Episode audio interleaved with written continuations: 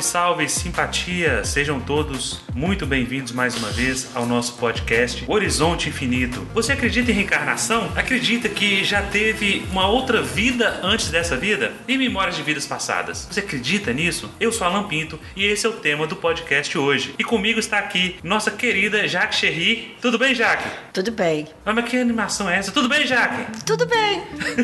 tá gripada, Jaque? Meu Deus. Estreando aqui na nossa bancada, a nossa queridíssima Cacá. Olá. Cacá, primeira vez aqui conosco, é um prazer tê-la. Eu sei que Cacá, ela disse que não ia participar porque ela fala muita merda, mas não tem problema, pode falar a merda que você quiser aqui. O podcast é Vergonha. nosso. A vergonha? Não, não tem vergonha aqui não. E o meu maninho querido, André Luiz. Tudo bem, meu filho? Boa noite, boa noite pessoal, boa noite Alan, Kaká, Jaque. Bom, não é por acaso que o tema volta a ser destaque na nova novela das seis da Rede Globo, Espelho da Vida. Eu vou confessar pra vocês que foi um grande sacrifício da minha parte ter que assistir os capítulos dessa novela pra estar aqui falando pra vocês. A última novela que eu acompanhei, vocês imaginam qual foi? O Rei do Gado, em 1999. De lá pra cá, nunca mais. Mas por força do trabalho a que nos propusemos, eu fui obrigado a assistir Espelho da Vida. É, o Espelho da Vida é da autoria da Elizabeth Jean, e é considerada por muitos críticos como sendo a maior autoridade em novelas com temáticas espiritualistas da emissora, da Rede Globo.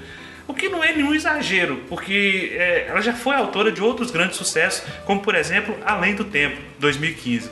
Eu fazer igual o Silvio Santos. Eu não assisti, mas a minha mãe assistiu, a minha irmã assistiu e dizem que é muito boa. A novela conta a história de Cris Valença, que é interpretada pela atriz Vitória Estrada e que é perseguida por um sonho recorrente em que é assassinada com um tiro no peito por um homem montado em um cavalo. Por causa do falecimento de Vicente, avô do seu namorado, Alan Dutra, ela se vê na pequena cidade fictícia de Rosa Branca, no interior de Minas Gerais, onde as conexões com seu passado começam a ser revisitadas em uma sensação de déjà vu. Aos poucos ela vai se lembrando que foi Júlia Castelo, uma jovem que foi vítima de um crime passional no início da década de 30, na mesma cidade.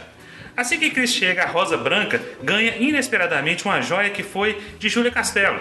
Coincidência, não? Logo depois, Margot, Irene Ravache, viúva de Vicente, mostra ao casal o diário que foi da mesma jovem. Cris fica imediatamente envolvida pela história e por todos esses sinais. Ela ainda passa por uma experiência inusitada em uma visita ao casarão em ruínas onde Júlia Castelo viveu. Cris volta ao passado na pele da própria Júlia com a ajuda de Margot e ela quer desvendar o assassinato que abalou a cidade na década de 30. Na verdade, acaba sendo mais do mesmo, mas o pano de fundo dessa história relacionado à reencarnação e mais especificamente à memória de vidas passadas. É interessante a gente nós nos questionarmos o seguinte: por que que volta e meia sempre vem essa temática à tona? Primeiro, porque vende. Vende que é uma beleza. Vende o produto novela da Globo. E porque o povo gosta. Mas como- assim? Como o povo gosta? Isso é uma bobagem. Não existe esse negócio de encarnação. Bom, se você pensa assim, a maioria dos brasileiros não pensa. Porque a reencarnação ela acaba virando senso comum. Muitas e muitas vezes eu já ouvi alguém falando: na próxima encarnação eu não quero vir pobre. Quem já ouviu isso? Vocês já ouviram isso de alguém? As pessoas já não falam assim: se houver reencarnação, na próxima encarnação eu não quero vir pobre. Todo mundo já afirma categoricamente. Na próxima encarnação eu não quero vir pobre, eu não quero vir mulher, Eu não quero vir homem. Exatamente, é esse tipo de coisa. Isso sempre acontece. Prova de que, lá no fundo, no fundo, essa ideia de reencarnação está dentro de nós de alguma maneira. E não é a primeira vez que essa, que essa temática aparece. Quem se lembra aqui da famosa A Viagem de Ivani Ribeiro? Na memória nossa tá de 1994, com. Como é o nome da Camila? Cristiano Tornone. Quem mais? Antônio Fagundes. Antônio Fagundes, mas na verdade essa novela é de 1975. E eu me lembro, em 1975, né, é bem provável que não tenha sido a, deve ter sido uma, uma reprise, que eu me lembro de uma cena muito interessante. A Dinah, que era interpretada por Eva Vilma, ela atravessando o portão da casa dela. E eu vendo aquilo fascinado e pensando, como é que eles conseguiram fazer isso? Ela atravessar o portão. É a única cena que eu me lembro da minha infância. Mas a viagem eu acompanhei também, com todo esse elenco e tal. E é uma trama muito bem feita e que mostra exatamente a questão de alguém que é mal, morre, vê que de repente ele se encontra vivo do outro lado e começa a influenciar as pessoas daquele núcleo familiar. Tem o personagem do Theo, né, o personagem do Alexandre. Como é que era o nome da sogra dele? Eu Dona, não Ma- lembro. Dona Marocas, um troço assim. Meninas, me ajudem aí, vocês. Eu não lembro. Não, eu sei quem que é, agora não estou lembrando o nome dela. Em 2005, temos Alma Gêmea, de Valci Carrasco. Em 2010, da própria Elizabeth Jean, autora dessa novela, Escrito nas Estrelas. E ela repete a dose em Amor Eterno Amor em 2012 e Além do Tempo, que nós já citamos, em 2015. Isso, gente, sem falar na quantidade de filmes que explora essa temática. Quem é que não se lembra de Ghost do outro lado da vida? É um filme clássico, já virou clássico, antiquíssimo, com Demi Moore e o Patrick Swayze e a assim a impressionante interpretação de Whoopi Goldberg, mostrando ele tentando se comunicar com a, a esposa dele, toda uma trama muito bem feita e que foi um grande sucesso.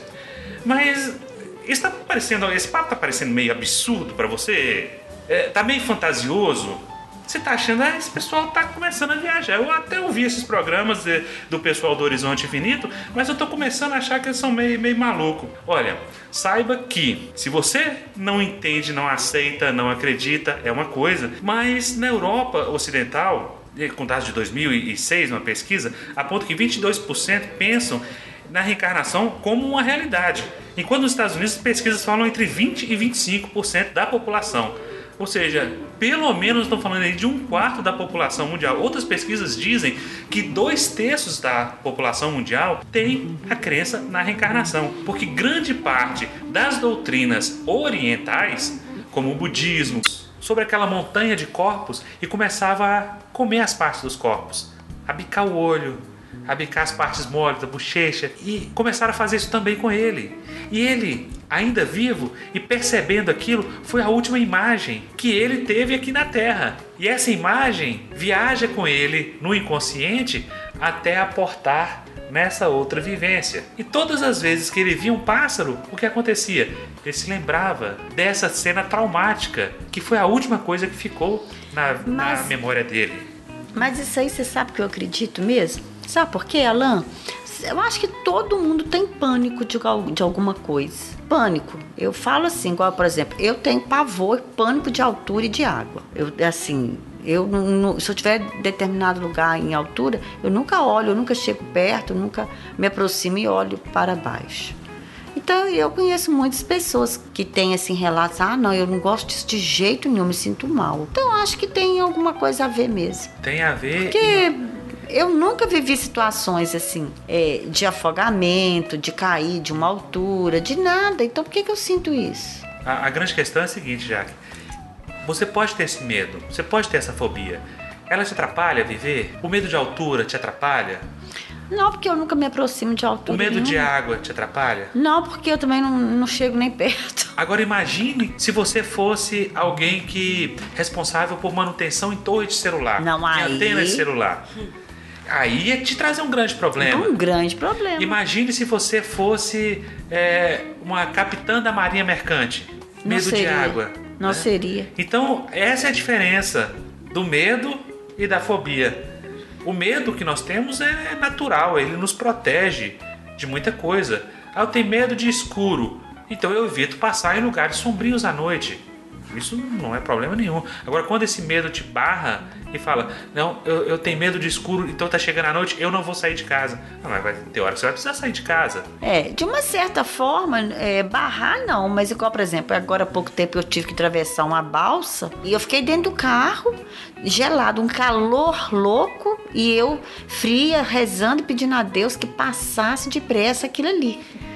Né? Todo mundo tirando foto, achando lindo, maravilhoso, e eu não tinha outra saída. Eu, eu para chegar no, no meu destino, eu tinha que passar era ali. Então eu não, eu não, eu não poderia. Agora, imagine se você tivesse que atravessar a balsa todo dia para trabalhar. Não, eu não ia morar naquele lugar.